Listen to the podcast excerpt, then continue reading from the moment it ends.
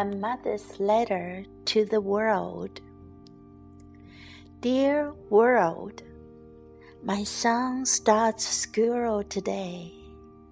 It's going to be strange and new to him for a while, and I wish you would sort of treat him gently.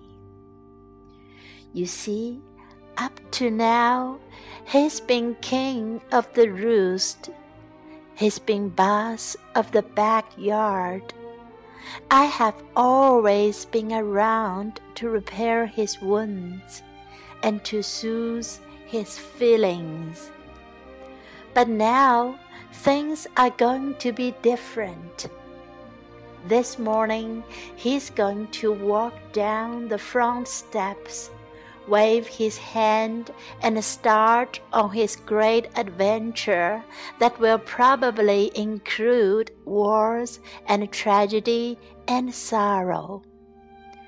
To live his life in the world he has to live in will require faith and love and courage. So, world, I wish you would sort of take him by his young hand and teach him the things he will have to know. Teach him, but gently if you can.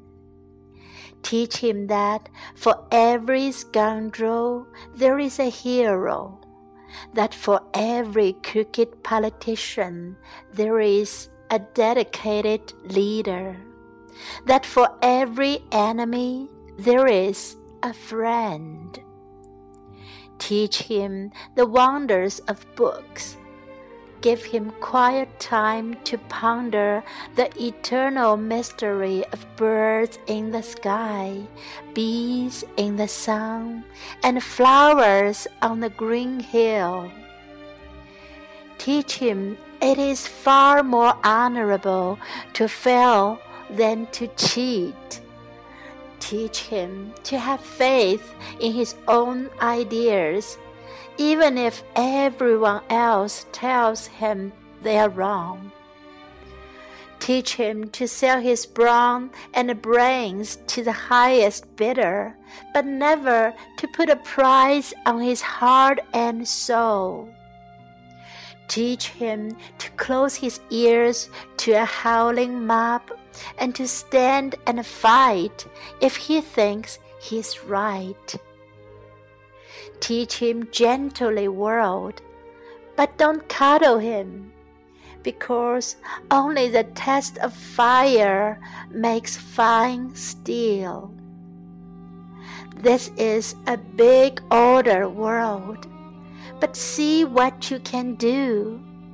He's such a nice little fellow a mother.